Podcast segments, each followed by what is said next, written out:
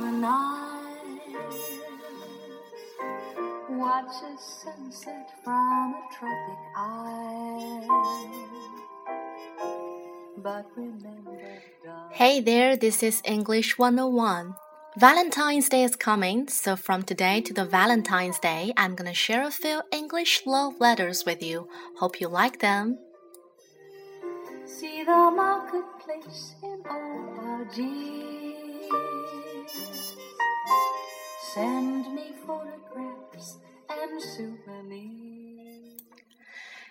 Dear you, I don't know your name. I don't know who you are or where you are or when we will ever meet. I don't know whether or not you're already in my life somewhere. I don't even know if you exist in this lifetime. I'd like to believe you're walking this earth someplace, but sometimes I'm not sure if I even believe in the idea of fate and romance anymore. Maybe you can save me from myself. If you are in this lifetime and on this planet, though, I hope I don't meet you anytime soon. I have a lot to learn and I will probably hurt you because I don't know yet that you are the one who will make me happy. I've been through a lot, but while I wish you could have been there with me, I know you will be proud of me because of how strong I turned out to be and all the things I made it through without you.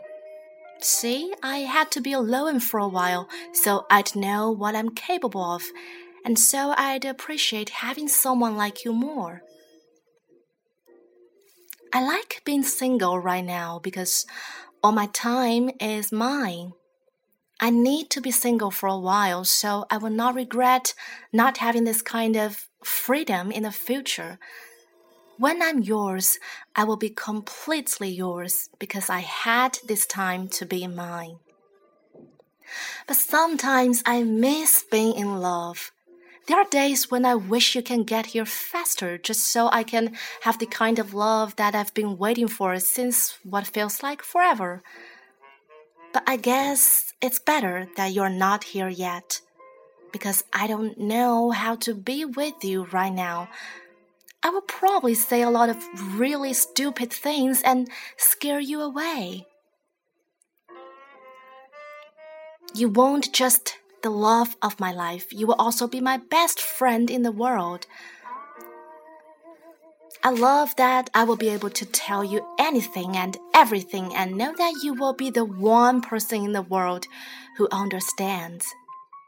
We won't always get along and we will more than possibly get into some really ugly fights.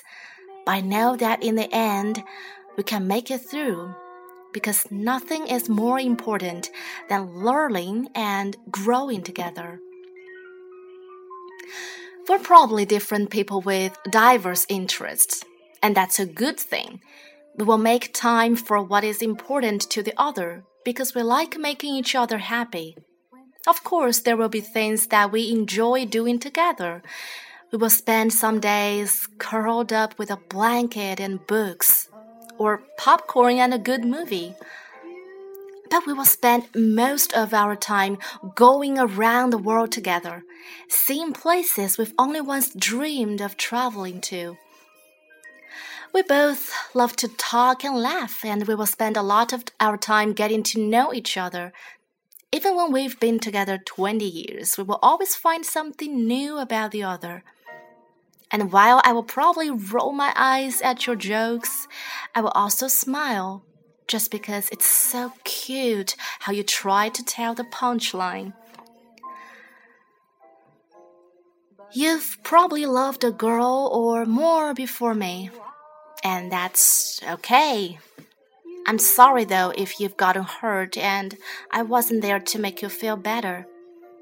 I've been in love before you too, and I've also gotten my heart broken and feel like nobody could really understand. It will take a long time before I can let anyone else in again, and maybe you feel the same way. It will be better to find each other after going through all that, just so we will both know how to not take being loved for granted. We've both become better people separately, something I will always be thankful for.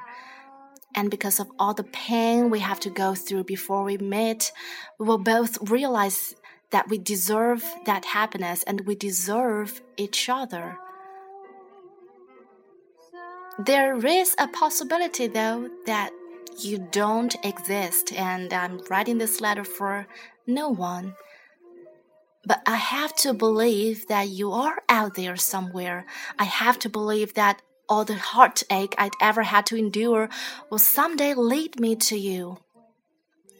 And while I know I'm a complete person on my own, I have to believe that someone like you exists.